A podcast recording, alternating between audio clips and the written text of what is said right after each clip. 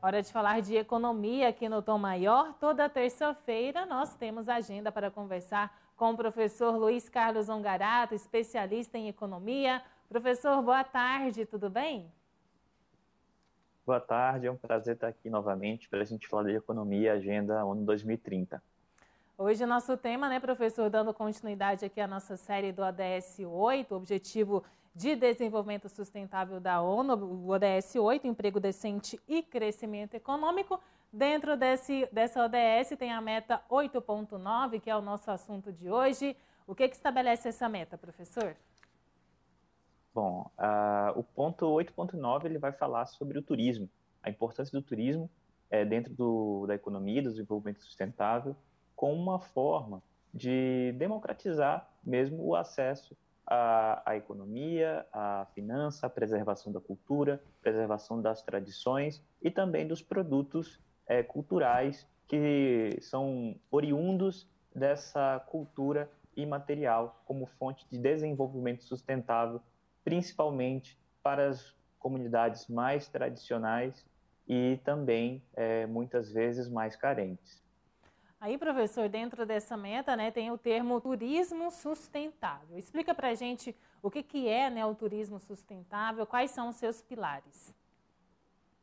Bom, é, dentro do, da economia do turismo, que é uma área de estudo de, da economia, pode parecer um pouco estranho para quem está tá nos acompanhando aqui falar que tem uma área da economia que só estuda o turismo. Por quê? É, vamos falar primeiramente da importância do turismo. O turismo ele é um pilar dentro do, do balanço de pagamentos. O que, que é isso? Dentro da contabilidade nacional, dentro da soma de todas as nossas riquezas, lá do PIB, tem uma parcela do PIB que ele corresponde a turismo. Né? Esse turismo ele tem origem nacional ou internacional. E isso tem a ver com todas essas transações provenientes.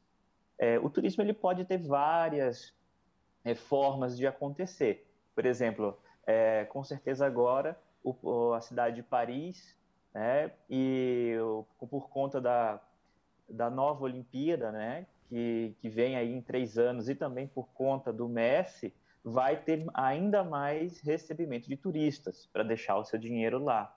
A cidade de Goiânia, por exemplo, antes da pandemia, ela, ela, rece, ela recebia muitos turistas provenientes do que? Do turismo de negócios e de eventos. O que é o turismo é, sustentável?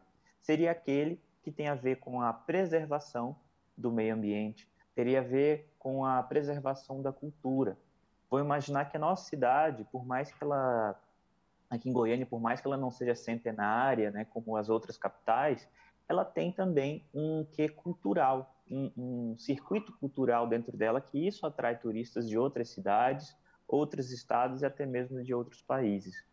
É, dentro de uma perspectiva também de outras cidades né, mais antigas e mais tradicionais dentro do nosso estado, a gente tem a cidade de Goiás, a gente tem Pirinópolis, e também temos o turismo de natureza, o turismo de aventura, turismo nos parques ecológicos, e tudo isso faz gerar emprego localmente e preservar a cultura. Então, esses são os pilares aí do nosso turismo sustentável. Professor, assim, e quais são assim os grandes desafios na busca, né, de implementar esse turismo sustentável, é, um turismo né, pautado então na sustentabilidade. Quais são esses grandes desafios para implementar esse modelo sustentável? Bom, é, dentro do Brasil hoje, a gente não percebe uma política de desenvolvimento do turismo. A gente sabe da importância, né, tem, é, de acordo com os governos, a gente tem os ministérios focados em cultura, turismo, né, ou secretarias, enfim. É, mas um ponto fundamental é a preservação do meio ambiente. Por quê? A gente sabe que é muito, é muito mais valioso para um país, por exemplo, um parque, uma reserva, um rio, a, a um ecossistema preservado. Porque com isso, você tem uma política de atração de turistas e de investimento, por exemplo, nesses parques ou nessas áreas, grandes áreas de reservas, você montar infraestruturas para receber essas pessoas, a cidade e o estado que recebe esse turista é como se ele criasse um dinheiro, uma circulação monetária que não é inerente dali. Ou seja, alguém que vem de uma outra cidade, um outro estado, uma outra localidade, vem gastar o dinheiro ali. Então a gente precisa de uma política estruturada, principalmente para receber o turista, é, o turista local, o turista brasileiro. Muito do nosso dinheiro de, de turismo ele é gasto lá fora. É, isso causa um, um problema até no nossa, na nossa balança, no nosso balanço de pagamentos, porque a gente gasta muito mais dinheiro fora do Brasil do que dentro do Brasil com o turismo. Tá? Então, é, é, um, um, é uma política de promoção. Então, quando a gente fala de turismo, a gente fala de criação e manutenção de estruturas, manutenção também cultural e da promoção para atrair essas pessoas, fazer conhecer tudo aquilo que é, é de bonito né, dentro do nosso estado, por exemplo. Aí, professor, dentro dessa meta 8.9, né, tem um indicador de, de porcentagem de empregos é, no ramo de atividades relacionados com o turismo sustentável. Mas quais são esses empregos que estão ligados no ramo da atividade do turismo sustentável? Quais são essas principais atividades, professor? Bom, é, o turismo ele emprega muita gente porque ele é uma cadeia. Né? É, então a gente não tem o turismo somente na hospedagem a gente tem toda a parte de gastronomia, a parte de transporte, de lazer, a parte de compras, é, a parte de preservação cultural com espetáculos, músicas, teatro, né? E tudo isso o turista ele consome. É, o turista ele, ele vem, ele chega na nossa cidade sem nada, vamos colocar assim, ele vai consumir tudo ali. Então ele vai acabar consumindo muitos serviços que geram uma quantidade muito grande de empregos. Tanto é que, durante a pandemia, o setor que mais sofre com o fechamento de, de postos de emprego é justamente a área do turismo. Então, quando a gente fala de um turismo sustentável, a gente está falando também de é, gerar emprego para preservação cultural e preservação também dos ecossistemas. E isso são é, ativos econômicos que são é, imensuráveis é, você tem, não tem como precificar, por exemplo, o valor do Cerrado, o valor da Amazônia, né, da Caatinga, dos Pampas, enfim. Você não tem como é, mensurar esse valor porque ele vale muito mais do que o valor do próprio território. Você tem como gerar riquezas. Por exemplo, à luz de outras grandes cidades é, do mundo, como Paris, Roma, é, Madrid, é, Barcelona, que elas vivem muito em função do turismo, né, recebendo ali milhões de turistas todos os anos e movimentando a economia dessas cidades, gerando milhares, milhões aí de empregos. Professor, o senhor tocou aí no ponto da pandemia, né? Como o senhor disse, o turismo foi um dos setores da economia mais afetados pela pandemia. E a gente está, então, num momento de retomada, né? Das atividades turísticas. Como o senhor avalia que tem sido essa retomada, né? A gente pode, o senhor falou da importância, né, de é, priorizar os, os nossos cidades turísticas locais aqui do estado e também do Brasil. Nessa retomada, qual a avaliação que o senhor faz a esse respeito do turismo em si, mas também avaliando o turismo sustentável também? Bom, é, o brasileiro hoje, é, ele está, vamos colocar assim, proibido de sair do Brasil, né, por conta dessas restrições sanitárias. Isso tem feito com que o turismo dentro do Brasil, o brasileiro passou a conhecer mais é, o seu próprio território. Né? E, e, é muito interessante quando a gente fala de turismo sustentável, porque ah, um indicador interessante foi que o turismo é, em, zonas, em zonas rurais, zonas do interior, tem aumentado muito. Aquele turismo que você pode sair, entrar em contato com a natureza, ir de carro, ou alugar um carro, ir e passar tempo né, ali com as pessoas em lugares amplos. É, então, é, isso aumentou muito com a, a pandemia e, ali a, e a isso vai ajudar muito a retomada.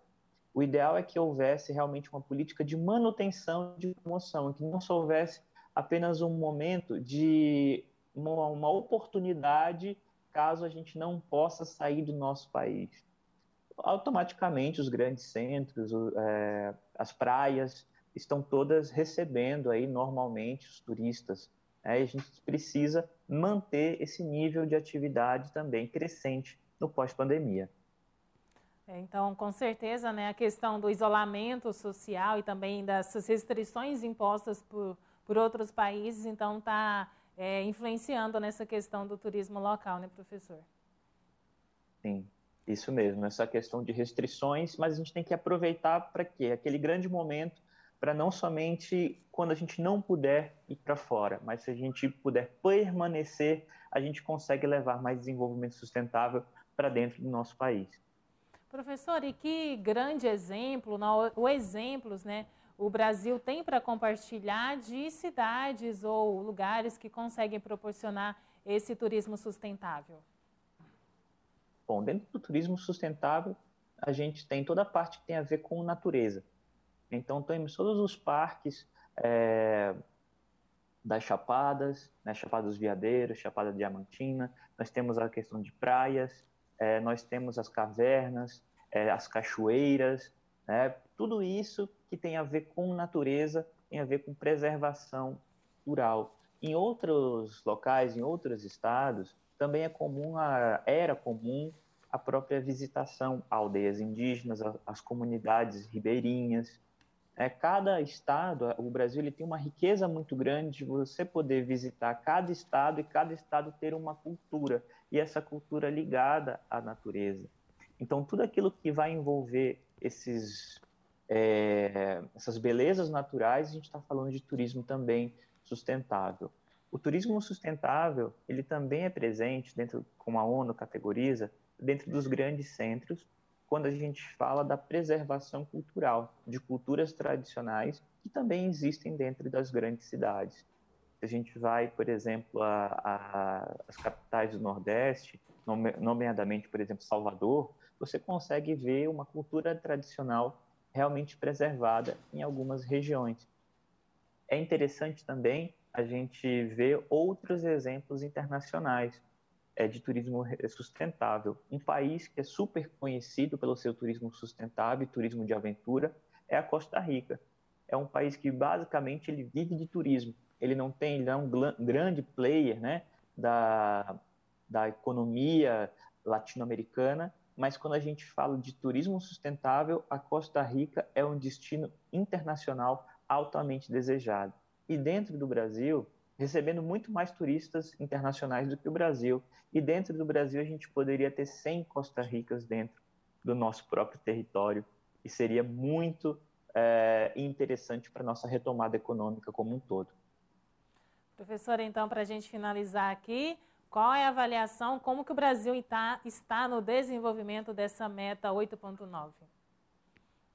O Brasil, é, quando a gente fala de turismo local, ele tem crescido, porque tem crescido muitos roteiros de turismos locais, é, a própria infraestrutura criada durante os grandes eventos, desde a, as Olimpíadas, a Copa do Mundo no Brasil, isso proporcionou uma solidez maior dentro desse setor.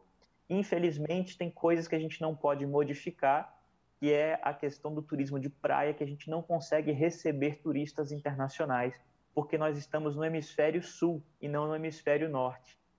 E aí, quando as praias estão boas aqui, a gente não consegue receber, a gente perde muito turismo para o Caribe.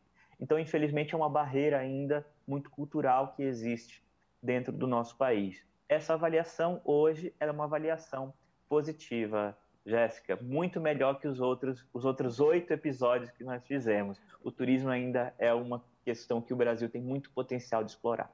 Olha, desde que eu estou aqui, professora, acho que é a primeira vez que a gente tem assim, uma avaliação positiva de uma meta dessas né, que está no ODS 8.